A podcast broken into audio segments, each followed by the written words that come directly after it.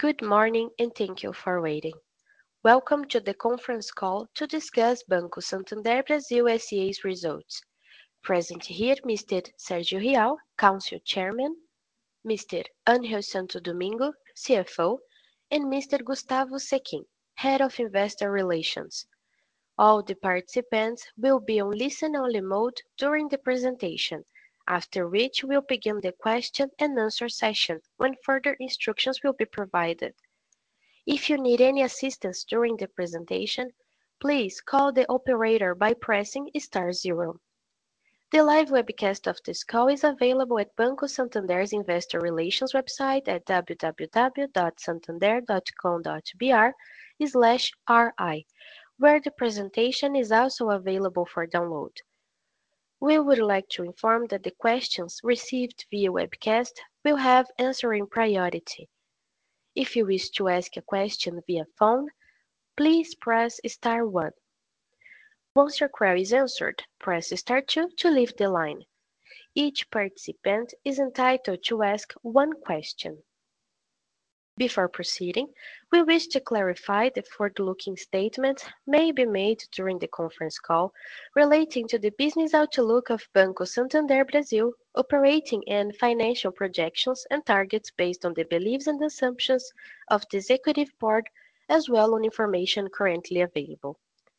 Such forward-looking statements are not a guarantee of performance. They involve risks, uncertainties, and assumptions as they refer to future events and hence depend on circumstances that may or may not occur.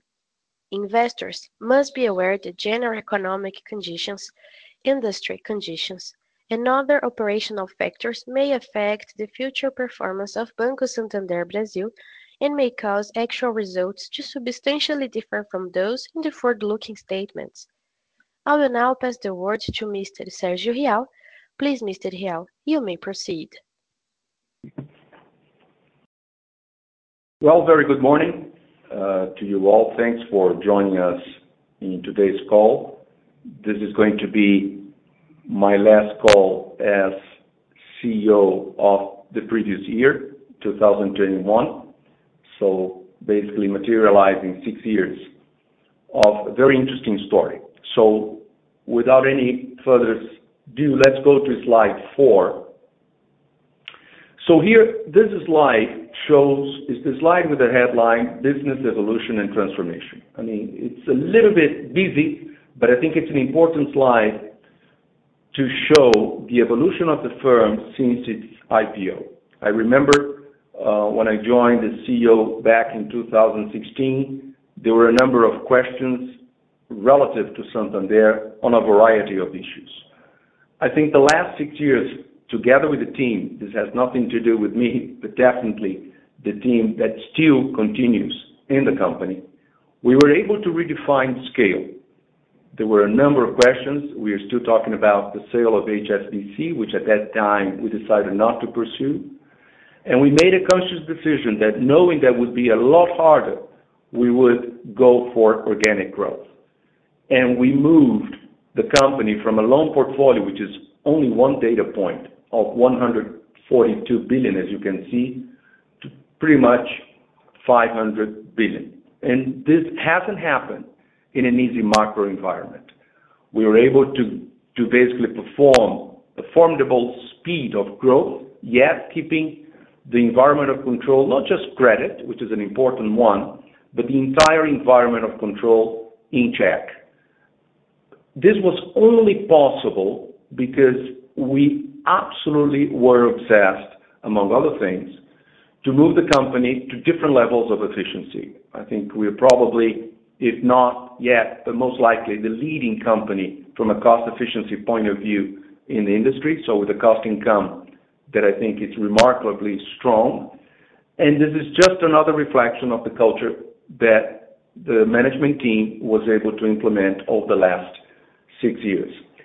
I think it is important that to also note that a number of trends which are today being spoken, we initiated the trajectory of the agro, investing in the agro-industrial sector of Brazil a number of years ago.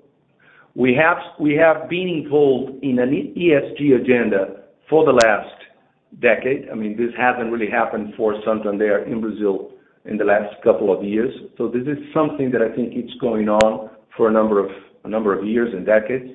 And we have not shied away from innovating, not only acquiring, and we're gonna talk about some of the subsidiaries, but also entering businesses which traditionally Santander wasn't necessarily present. One being energy trading, the other the other one being the commodity desk. Today, we have one of the most thriving commodity desks in the financial market, pretty much not taking any directional risk, but assisting customers from a hedging strategy point of view. So this slide, it's a good picture of what has happened. If we move to the next slide, that's bringing more of a shareholder view. Okay, if that is true, what has happened to me, shareholder? And I think you have seen from the IPO, with at that time, a relatively robust ROE. When you would compare to the industry, we were still lagging behind back in 2009, to basically ending the era of the last 10 years as one of the leading firms in the financial industry from a profitability point of view. It's easy said than done, and it wasn't necessarily perceived six years ago that that was going to happen. We have been incredibly committed to our shareholders. As you can see, the dividend yield, we will we have just announced another another important dividend, and we're certainly posting this year a record dividend payment again. And as you can see, this has happened on the back of underlying profitability. So we have we continue to strengthen the balance sheet of the bank. We have, up to now, the highest rating by Moody's when compared to any other financial institution in Brazil. And that's very much underpinned by a net profit that moved from 4.7 billion reais in 2009 to the number that we are printing today, 16.3 billion reais with an ROE over 21%. And if we continue on the next slide on earnings distribution to shareholders, the slide is an attempt to compare what has happened in terms of Santander Brazil and its management commitment towards shareholders over the last couple of years. And as you can see, 2010 was an atypical year uh, due to the cap that was imposed by the regulators on dividends to the entire industry. So I think the slide speaks for itself. It doesn't really require further explanation. On the next slide is more addressing the underlying trend of the business. We have been incredibly focused on true client base growth. By true, I mean clients that are truly engaged in transacting with the bank far beyond a database or a point in a database. So we have reached 53.4 million total customers as of end of December 2021. And when you see that only in the quarter, we have added almost 3 million new customers in the last quarter, 2.7 to be exact. And from this number, 52% are actually engaged with the bank in some sort of level, product and/or service. Just to give you an idea, besides numbers in itself, digital transformation that I think we've done through our channels, we moved from 15.6 million, you don't see it here, but 15.6 million customers that were basically acquired through the digital channels to ending 18.3 million in December 2021. We have put quite a bit of attention that Santander Brazil, and I think that's one of the uniqueness of the company, has to be among other strengths on its distribution strength. So strengthening the distribution platform, creating a true omni-channel strategy where the customer really decides to serve itself through the channel that it fits best its own style. It's something that I think we've been committed over the last couple of years, and we are seeing the results both from a remote uh, approach that we internally call FX channel or through directly through the digital channel, shortening cycles, making sure that the experience, and there's enormous amount of rooms to improve, is as easy and comfortable as possible to any customer of different different strata of society. So as you can see here, we see a very rapid growth on the on the customer side, as already mentioned, but that has not happened without attention to quality, which the NPS is only one dimension. And again, a lot of work ahead of us. I mean, there is no accolade that we have reached the peak of the mountain, but where we were to where we are, there has been significant improvement. On the next slide it's just another attempt to show that I think we are moving on the quality side, but I think here there's still a lot of work to be done. I mean, uh, due to the multi-product and multi-service nature of a platform of our of our size, quality is a permanent objective. So although, yes, it's true that the NPS is now around the 60 range, we have within Santander verticals that have already exceeded 70.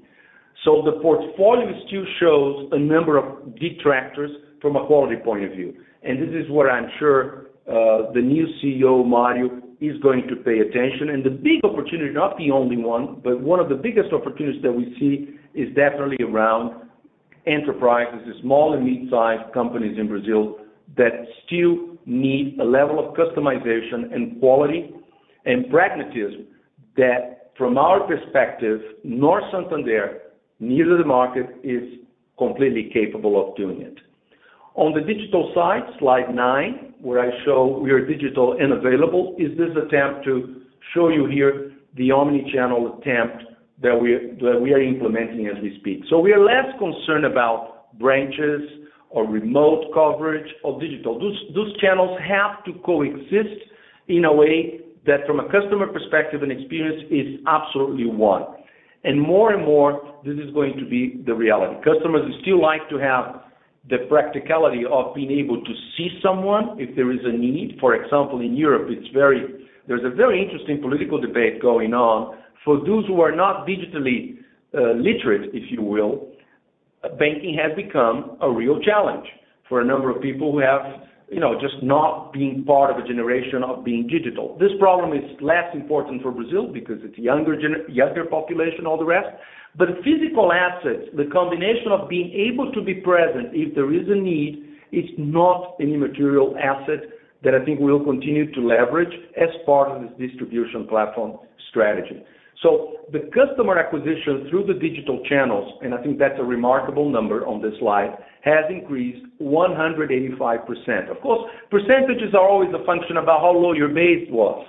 But what it shows is just the thrust that is behind the growth that we are experiencing over the last couple of years. And a very important data point here is the fact that we're being incredibly transparent to actually even boast what is our fully allocated cost on this channel, cost of serving, of 26 reais a month, customers coming through the digital channel. So any any so the attempt of making this customer to become more loyal, more engaged, transacting with the bank, more than justifies profitability in the years to come. But that doesn't mean that we need to stop on the 26 reais a month. I mean, the attempt, the continued sort of obsession of the company to remain avant-garde from an efficiency point of view will continue.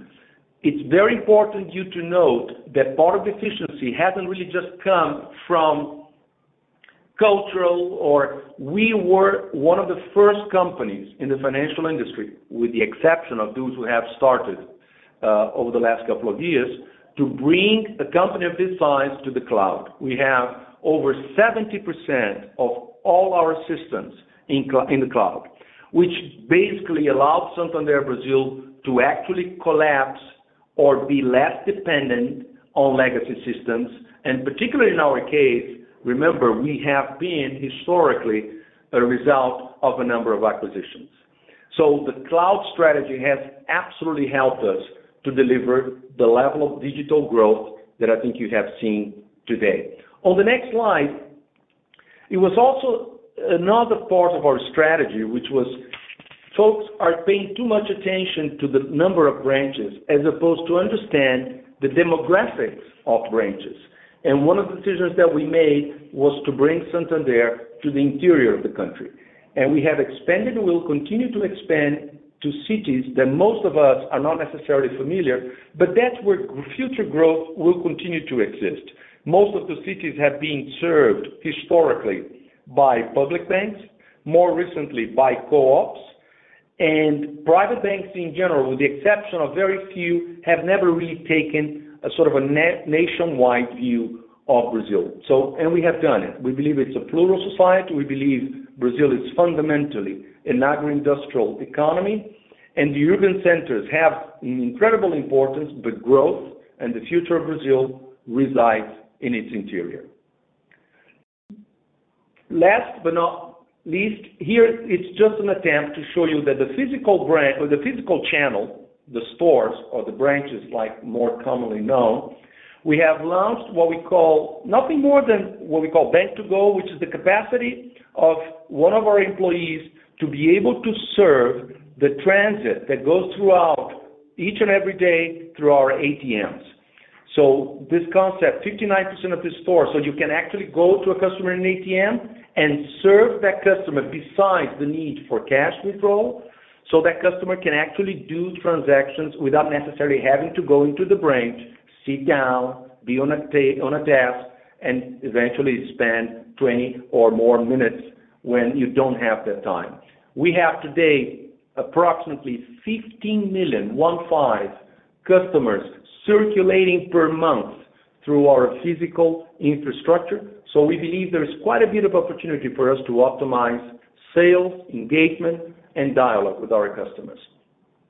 And that is very much shown by the next slide 12, which you see the commercial activity of the company. In terms of cards, we had a record year in terms of invoicing, so reaching 306 billion reais. That's a 26% increase year-on-year. And again, in a year of a pandemic, so one can explain that some of that was absolutely linked to the fact that people had to use cards more often than before. But this is a record number, and it's a record number because it also shows that we have seen a significant growth in terms of acquisitions of new customers. So our ambition in cards is to be able to get Santander Brasil to a market share of 20%. It's not guidance, but it's an internal ambition that drives us into that direction as we had it for Get, which was able to end the year with 16% market share coming from single-digit market share in the years past. And the rest, I think one of the things I would like to note is the insurance piece on the upper side of the table. We have launched Santander Auto, today, one of the highest growth insurtechs in the marketplace, and that will continue to grow very fast. Ángel can give you, if that becomes an interesting becomes a question to one of you, more data around the growth of uh, Santander Auto. So, 2021, we have issued 6 million cards to a variety uh, of customers of different segments under the brand SX, as we have launched uh, years ago. Next one is the whole piece around the cultural transformation. Santander was not even part of the Great Place to Work. We ended 2021 as one of the best 10 companies to work for in the country. It's one data point, but it's a data point that shows that a lot of attention has been put in place, not only just to culture, but to the dynamic and the fabric of the organization. So we are I think the numbers speak for themselves. I will not make comments, but very few companies can say that they have the level of ambition that we have for December 2025 in terms of true leadership positions of different different extracts of our society. So again, the slide speaks for itself. With that, I pass the word to our CFO, who will get into now more specificity around the numbers. Thank you. Thank you, Sergio. Good morning to you all. Um, I will now go into the um, results, into the presentation, uh, which we can detail a little bit more in our Q&A uh, session. So uh, in the first slide where you can see the full P&L account for the full year, as you may see, we delivered record net profit of uh, 16.3 billion reais, which is a 7% increase. We closed fourth Q, fourth Q 2021, with a net profit of uh, 3.9 billion reais, representing a 10% decrease relative to the third Q and stable when compared to the same period last year. The quarterly decrease can be explained by a weaker market result and expenses with pressure from inflation, uh, which I'll explain further on in the next slides. Let me highlight the following figures here in this slide. On the revenue front, NII rose by almost 9% in the year, given higher customer NII. Important uh, detail here on the customer NII. Fees increased by 14, almost 14% over the year. Here again, the customer base growth and higher activity boosted different items such as cards or insurance revenues. And on the expense side, provisions grew 10% in 2021, which is consistent with our credit growth and mix. General expenses increased due to the collective bargaining agreement back in September, inflation and foreign currency fluctuations, but remained clearly below inflation in the year.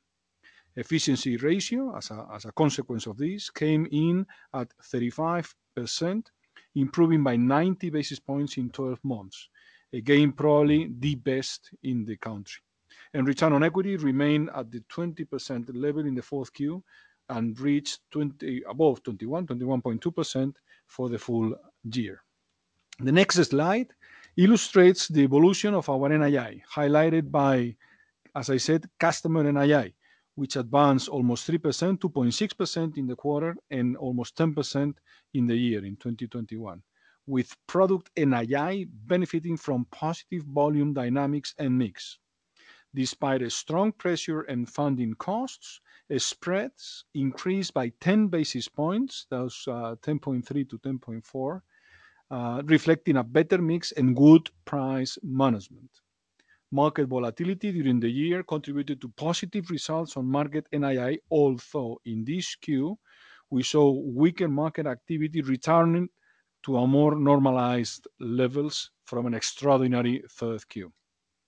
Advancing to the next slide, we can see that our loan portfolio grew almost 3% in the quarter and above 12% year-on-year to 462 billion reais, largely driven by retail, which continued to outperform with mortgage and credit card explaining part of the growth.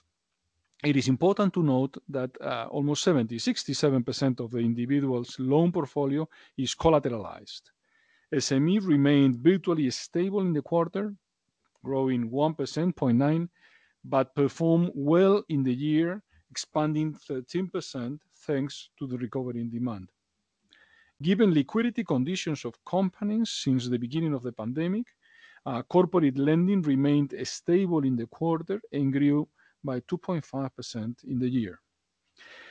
On the funding side, our funding also had a positive performance. Financial bills increased quarterly, targeting a diversified funding base and continued to hover around their lowest level in history relative to total funding. At the end of the quarter, capital stood at comfortable levels. Our Core Equity Tier 1 reached 11.6%, decreasing 34 basis points due to higher earnings distribution, as Sergio mentioned to shareholders in the period. And our BIS ratio was almost 15% given recent capital operations. Uh, next slide, moving on to fees. We had another strong performance supported by customer base growth and stronger loyalty. The best performance in the quarter and the year were credit cards and insurance, the latter following our traditional seasonality in fourth Q. Current account fees decreased by only 4%, 3.9% during 2021. This lower growth compared with previous years is basically explained by the Pix, this rapid payment system here in Brazil implementation. Looking at expenses in the fourth Q, we had the full impact of the collective bargaining agreement, as I mentioned before, and also important to mention higher commercial activity, which puts pressure on variable costs. In the year, we saw expenses rise by 4%, which continues to be well below inflation. We have conducted and will continue to conduct a thorough review of efficiency given our commitment to productivity. As I mentioned in the beginning of my presentation, our efficiency ratio improved year-on-year to 35.3%. Uh, at this level, it may be possible, as I said, that we remain, as it has been for a long series now, the best in the industry. On the next slide, we can see how our asset quality has evolved. It remained at a well-controlled level in the quarter, with an adequate coverage ratio reflecting our solid risk management. Short-term delinquency remains healthy, while 90-day NPL increased by 30 basis points to 2.7%, both still under control and below pre-pandemic levels, as you may see in 4Q 2019. You can also see that our loan loss provisions remained uh, within reasonable uh, levels, consistent with a cost of risk for the full year of 2.7%. This performance is a direct result of our diligent lending practices. As you probably have seen in our numbers, we released 1.2 billion of our generic provision due to risk modeling updates. Recovery continues to post a good performance, uh, that red part that you can see in the in the columns, reaching 800 eh, million in the quarter, driven by both a continuation of good management as well as the sale of written-down portfolios. And in the year, in the full year, recoveries grow almost 23%, representing, as I have mentioned you in previous quarters, and a strong focus on that on that activity. So finalizing the main takeaways, six main areas: consistency, sustainable growth and profitable, given a long-term focus and top return on equity in the industry. Second, a robust and comprehensive financial platform uh, resulted in an all-time high level of new customer acquisition, as Sergio mentioned. A stronger loyalty and transactionality will support our growth going forward.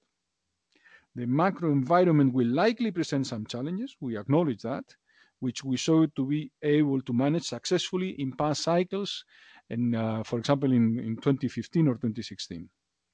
Uh, the availability and integration of channels will unlock greater business opportunities.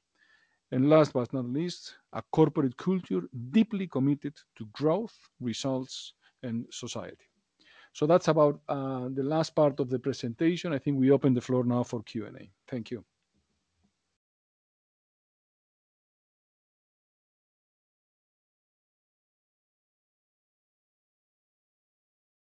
Thank you.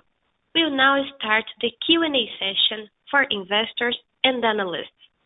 I will now pass the word to Mr. Gustavo Sechin. Please, Mr. Sechin, you may proceed making the questions sent via webcast.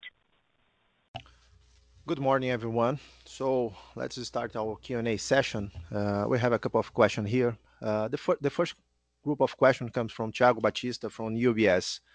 Thank you, Thiago. Uh, Can you comment your expectation of asset quality dynamics for 2022? Do you see NPL ratio of Santander Brazil during this credit cycle higher than the pre-COVID levels? Another question of uh, Thiago uh, relates to the profitability. The bank ended 2021 with an ROE of 21% or 20% in the fourth Q. It is feasible to maintain the ROE at 20% levels going forward? Ángel and Sergio. Can I, Ángel, I will take the first part. I think, Thiago, it's Sergio here. One of the things that I have experienced over the last couple of couple of years, and rightly so, as a CEO, is the whole discussion around cost of credit and NPLs in Brazil. I remember back in 2016 as we were growing, the suspicious level that we would definitely have significant increases in cost of credit, fortunately did not happen. And it wasn't by luck. We have, over the last couple of years, uh created a portfolio that is incredibly well collateralized. That's one point. Second point, when you think, for example, on the vehicle market, the auto market, where we have expanded our consumer finance businesses over the last couple of years, tripling its size, and yet keeping the cost of credit in check. Now, one of the facts, for example, that perhaps the sell side is not necessarily observing, is that the embedded equity today in used vehicles. So if I would take a fair market value of Santander car finance portfolio, and I would do a mark-to-market in terms of the embedded equity, just because the price of used cars have doubled, you have a loan-to-value that has improved incredibly. But your question is related to 2022.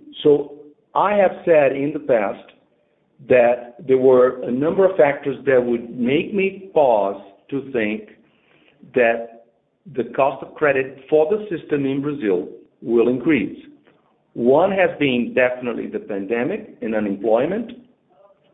Uh, one of the things we've seen is that the government-sponsored programs have actually alleviated a big big part, and thankfully so, indebtedness level of a number of Brazilians. So a lot of finance has gone into people, rightly so, paying down debt.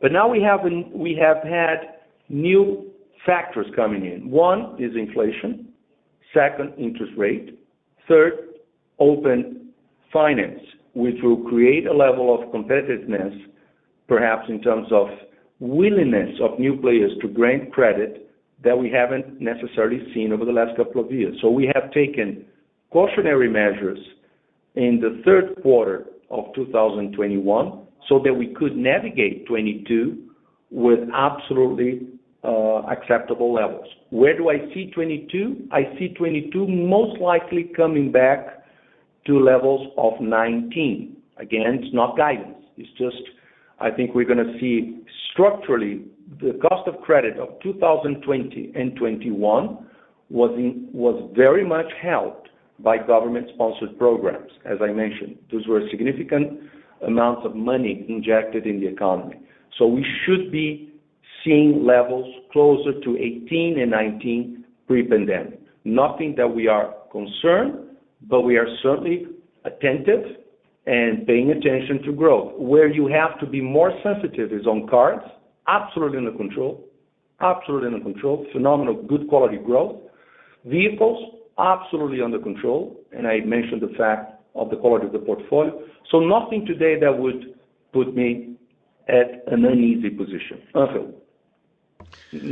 Yep. Uh, yeah, I would add, I mean, I mentioned in my in my speech that collateralized part that uh, Sergio was mentioning, uh, we are speaking of around 70%, 67% of the of the retail individuals portfolio is collateralized. And that collateralized or those guarantees, as as mentioned, are improving in price in in in several products. Um, so that's one part. Putting numbers to what Sergio said, um, this, I mean, Santander Brasil has been Uh, with a cost of risk in between 3.3%, 3.2%, 3.5%, 3.6% in 2014, 15, 16, 17. So The structural kind of of way of looking at this and probably uh, that coming back uh, that Sergio was mentioning is that the 2.7% that you are seeing as cost of risk is is a level in which is clearly positively affected by the liquidity that we have been having and the performance and the programs and that that were mentioned. Um, I would say that, yes, we do expect deterioration of uh, quality in a gradual manner, not something to really um, think as an explosion or as something that will be intense. That would be my my adding words. Uh, the return on equity, Sergio, you want to address that or? I leave it up to the CFO because it's 2022, and I will not be behind the wheel, so. Okay. Um, uh, the return on equity as as we have been uh, mentioning to you in the past, I mean, we have been striving to to deliver a return on equity in the levels that you see, the 20%, 21%, 22%, and that is where the bank has been moving in the last uh, some years now. Um, obviously, you have seen also the payout, the remuneration, and how we have been dealing with the capital in the last quarter. So if we put all that in the same kind of uh, discussion, uh, we would be waiting. I mean, I would be expecting a growth of risk-weighted assets in the region of high single-digit, low double, which means that uh, to maintain that, to have that ROE and to maintain those levels of capital of around 11, 11.5% of Core Equity Tier 1, we would be targeting a payout of around 50%. So all that works in the same formula, um, which means trying to deliver uh, similar uh, profitabilities during the year, uh, at the same time that we maintain a nice remuneration to our shareholders. Mm. So our next question comes from Gustavo Schroden from Bradesco BBI. On the increase in the NPLs, which lines were responsible for that? Cards, auto, etc. And also, did did the bank sell loan portfolio in the quarter? If yes, what was the amount and what was the net impact in the quarter? Um, I'll go here, Ángel. Okay. I, I think we do sales from time to time, so nothing that I would necessarily characterize. So we did sell Uh, in the fourth quarter, but I think if I remember correctly, we also sold back in the second quarter. So nothing. Nothing it's just part of what I would call business as usual. On the asset quality, I think I already addressed in the previous discussion from UBS. So we, we, I think the credit card portfolio was the one that could have brought surprises, and we're incredibly comfortable with our credit card portfolio because of the measures we have taken, cautionary measures we've taken right from the beginning of 2021. Nothing else I could add here. On the on the credit card side, just adding that 90%. Remember that we have mentioned this in the past. 90% of our cards being sold are sold to current customers that we know about them, and it's a card to whatever relative they want it to. So uh that's the risk control that Sergio is mentioning can be seen in that in that number. Okay. So our next question comes from Flavio Yoshida from Bank of America. Given that additional provision decreased 1.1 billion in the quarter and NPL trended up, is there any change in the credit concession or risk policies? Should we expect a lower loan book growth or provisions growing at a faster pace than the loan book? Ángel, with you. Uh, yes, as I mentioned, we did use that um, that generic provision that responds to modeling, basically. Uh, obviously, we already addressed all the uh, NPLs in the provision discussion, so I'm not gonna repeat it. But the fact is that we did both in IFRS and in BR GAAP, as we do, as BAU, as we always do, the modeling of the need of over of uh generic provision of the overlay, Um, and that uh, led us to uh, a total amount uh, remaining of around 1.82 billion. and That's why we did that. Um, in terms of growth of portfolio and credit portfolio, what I would expect is our country growing in nominal terms in GDP somewhere around the 6%-7%. I mean, with an inflation of 5%-6% and some GDP real in terms of 0%-1%. Uh, that means that um, credit portfolios could grow in the high single, as I mentioned before, in risk-weighted assets, so high single digit or even low double. So um, this is our expected uh, kind of uh, performance for for this year. And I already mentioned cost of risk should accompany that. Thank you, Ángel. Our next question comes from Ricardo from BTG Pactual. As we saw in the third quarter, the other operating expense line went up on the fourth quarter due to higher credit cards and customer acquisition expenses. These investments should reflect in higher customer base and thus a boost in the main revenue lines. Correct? Should we expect these investments to continue on the following quarter? Yeah, I will go there. I think Mario, as the new CEO, I think that's an important, very much committed to growth and very much committed to profitable growth. And I think we've seen in his own way. I mean, he's gonna certainly be refining, improving, doing things that, uh at that time we're not ready to. One is certainly continue to grow profitably the credit card business. I do expect the revenue line in terms of growth to be still an important North Star for the new CEO. So the answer would be yes. And that has to happen in an environment where costs will continue to be under control. Remember, I mean, we were able to post a significant, uh, I would say, uh, measure in terms of cost, despite what we have seen in terms of employee increases on the back of the union agreement of almost 11%, which already hits the numbers third, fourth quarter last year. And expenses have been pretty much under control in the neighborhood of 5%, 4%-5%. So I think that commitment towards efficiency will still be there. But that will not be at the expense of good variable costs that are basically fueling good growth.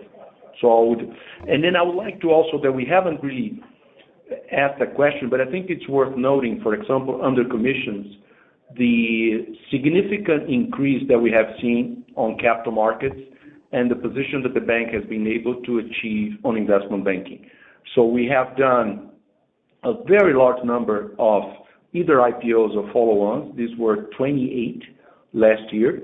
Uh, and Santander has really moved up in the quality of transactions like the one of Soma and Hering, uh, which was very much led by the current CEO, Mario Leão, and all the transactions that we are still very much pursuing. So the whole capital market investment banking has also had a phenomenal performance last year, not necessarily seen, you know, uh because we're not necessarily disclosing. And in terms of some of the subsidiaries, I'd like to mention Return, which is our asset securitization uh company. We have also made last year an important acquisition, which was a company called Liderança Cobranças, which is continued to focus on collection. One of the things that has that explains Santander good performance in terms of risk management is not just the model, it's not just the people, it is also what I would call state-of-the-art collection strategy. And last year, we strengthened that with the acquisition of Liderança Cobranças. Thank you. To add to that on the specific line of expenses that you mentioned, uh, remember that we do have some seasonality. Normally, the fourth Q is more intense. You do have some variable costs, like the one you said, the credit cards or mm, uh, the banking correspondence. You do have some impact also from the uh, currency, from the currency exchange rate. But it tends to be a line which is more intense in the fourth Q, which explains also part of the profit evolution. Okay? Yeah, that's true.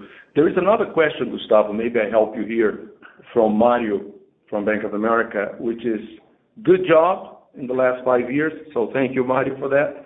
Recognized by the strong appreciation of the stock. That's true. Not enough yet, but that's true.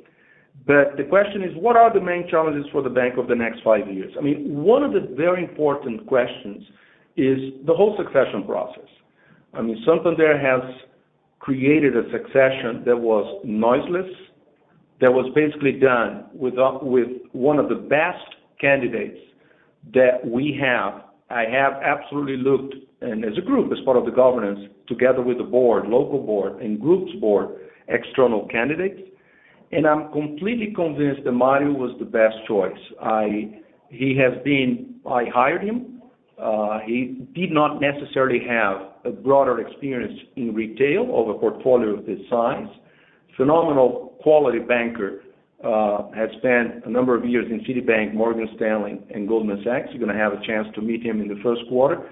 But more importantly, over the last couple of years, he basically took, I gave him the most challenging job, which was the turnaround of the SME business.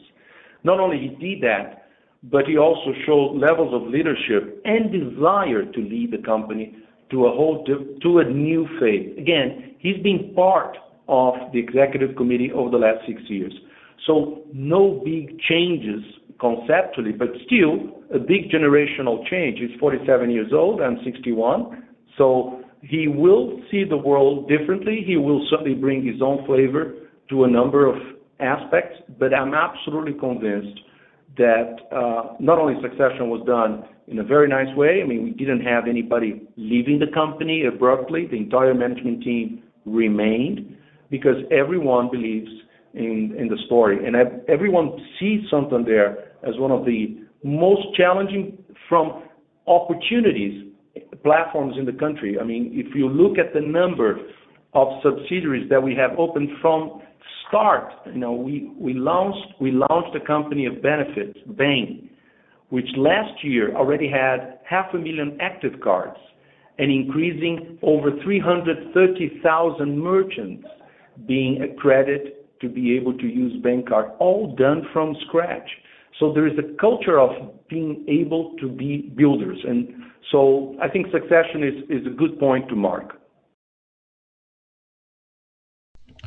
Thank you, Sergio. So our next question comes from Tito from Goldman Sachs. Uh, the CET1 ratio is now below 12. What level do you feel comfortable operating with, and what does that imply for dividends? Um, I mentioned a little bit uh, before the uh, levels of core equity and BIS ratio linked to the risk-weighted assets growth and payout, et cetera.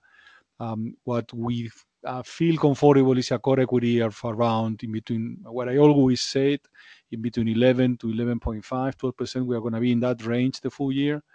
Um, uh, we will probably be also well above the 14% in the BIS ratio, between 14.5 and 15%. As you probably remember, we did uh, an issuance of a Tier 2 subordinated debt in November. Um, and with those ratios, and to maintain those ratios, given what I mentioned before, the return on equity, and given the risk-weighted assets growth, probably payout will be in the region of 50%. But the main the main objective will be to maintain those levels of capital that I said. Okay? Thank you, Angel. So our next next question also comes from Tito from Goldman. Do you expect that further further pressure on trading results from rising rates? Um, well, this is a this is a good question. I I did address a little bit through my, throughout my speech, but uh, probably it's worth mentioning. You know, uh, the first thing is, as you you saw in the fourth Q, the NII had a decline because the NII from markets had a decline, but had a decline from an extraordinary third Q and second Q. Putting numbers to this, I think the Q last Q was like 2.5, 2.6 billion, and we have and th this was extraordinary, as I said, in third Q. Fourth Q, we went down back to a normalized or average number, which is in the region of 1.7 billion, 1.8 billion, 1.5 billion, which explains fully the decrease of NII, because NII from clients had a strong performance.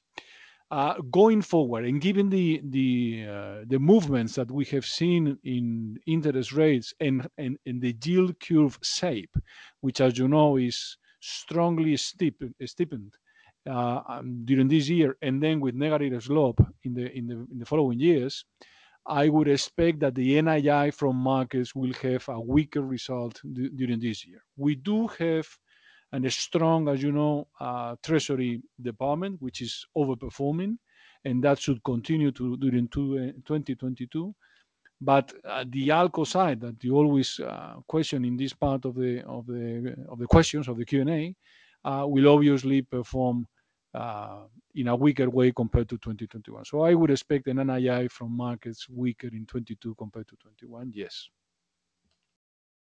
Thank you, Angel. So our next questions come from Pedro Leduc from Itaú BBA. Renegotiations. Santander has launched a nationwide Desinvida program, proactively calling retail clients to renegotiate their credits. Can you can you discuss more this program? Is there a rule of thumb for how much your provision for retail corporate renegotiation? Yeah, I'll take that one. Pedro, uh, thanks for the question. Thanks for your work. I've been following your work, so outstanding quality. So well done overall, not necessarily Santander.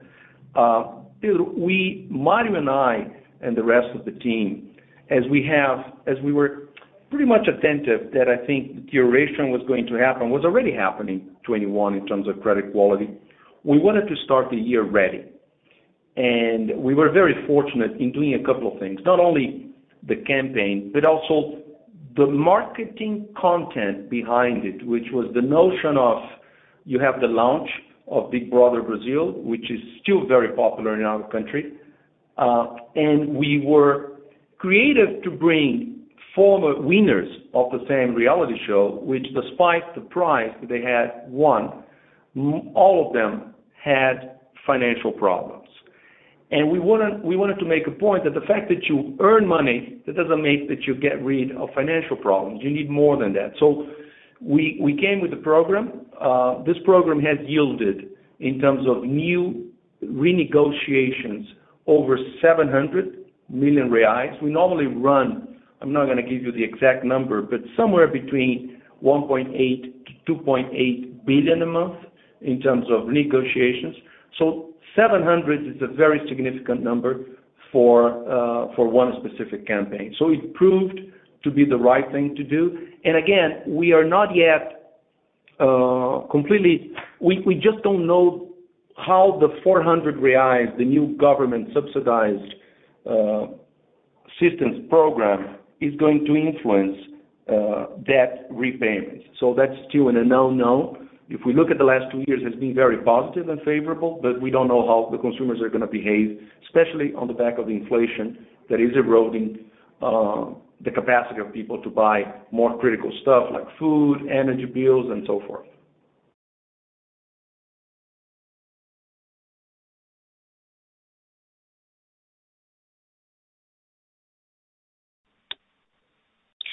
The Q&A session via telephone is open now.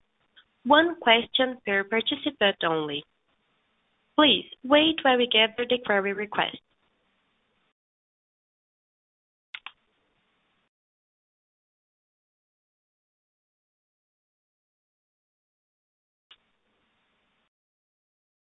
Our first question comes from Marcelo Telles with Credit Suisse.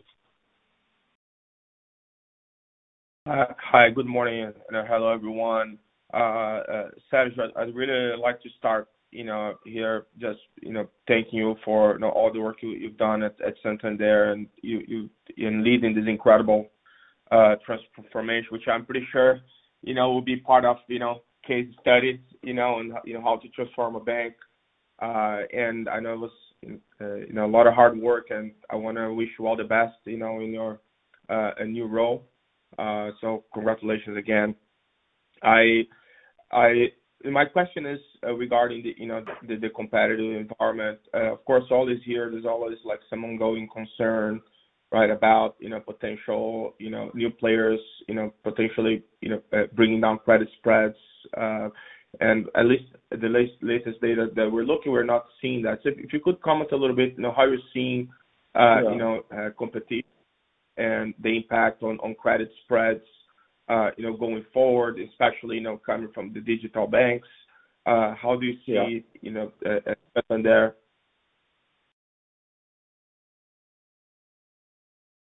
vis-a-vis um, the digital banks? Okay.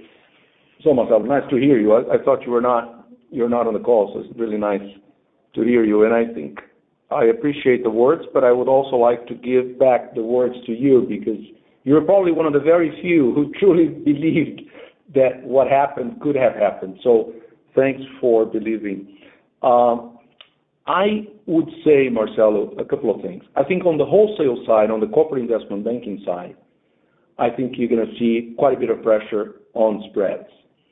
Because by definition, there's, gonna, there's not going to be a lot of demand for credit. I don't see it.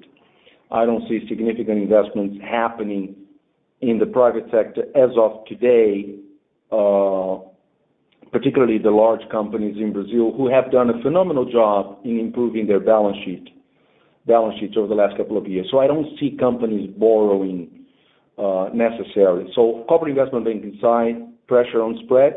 On the retail side, consumer side, not necessarily. I don't see it. I think credit is going to remain scarce. Uh, the banks have done a phenomenal job during the pandemic. But if delinquency levels increase, there is going to be naturally in the system, uh, a higher level of attention and care. So I don't see the pressure on spreads on the consumer side necessarily. But I do see on companies in general, particularly those who have strengthened their balance sheet, I don't see credit demand from large corporates in the coming quarters. That's how we see. Now, the digital banks, I think that's a broader discussion. I can't speak about them, but I think uh, my uh, reflection is we are getting into a world that if indeed the Fed increases rates by more than six times, where people are already even discussing that seven times can still be possible, uh, I think there will be important implications to the rest of the world, as we all know, and it's not very clear all the different correlations to the financial system, in particular to the value of liquidity. I think the value of liquidity will fundamentally change those who are a little bit older like me have seen that in the past, and those who have been a little bit older than me remember the U.S. and I'm not in any way suggesting that, but with rates in double digits back in the 70s. So inflation seems to have arrived, and that's just part of the knock-on effect of trillions of quantitative easing over the last two decades, since 2008. This is going on for a number of years, and some of the consequences are going to come, and we're going to have to live with them for the coming years. Sergio, thank you. Uh, uh, I would like to thank you everybody for the interest in our call. We have a couple of more questions, but due to the time, uh, we would like to give you, Sergio, the words of your final remarks. Thank you. Thank you. First of all, let me correct, just to be accurate, Mario is 46 and not 47, so I still want to keep him as a friend. So he's 46 years old, and I think, I don't know if Mario has joined us, but I think he probably joined us now in the room. I'm not in São Paulo today, I'm in London. Um so I'd like to ask each and every one of you to give Mario the level of challenge, trust, doubt, confidence, total lack of confidence that you have given to me over the last couple of years. I'll be as close as Mario wants me to be as a chairman. I am in Santander. I will ensure that everything that I have learned, I'll be putting for him to bear and for him to make his own decision as the CEO. So Mario, maybe you want to say a few words, and I'm sure you're going to meet them in the first quarter.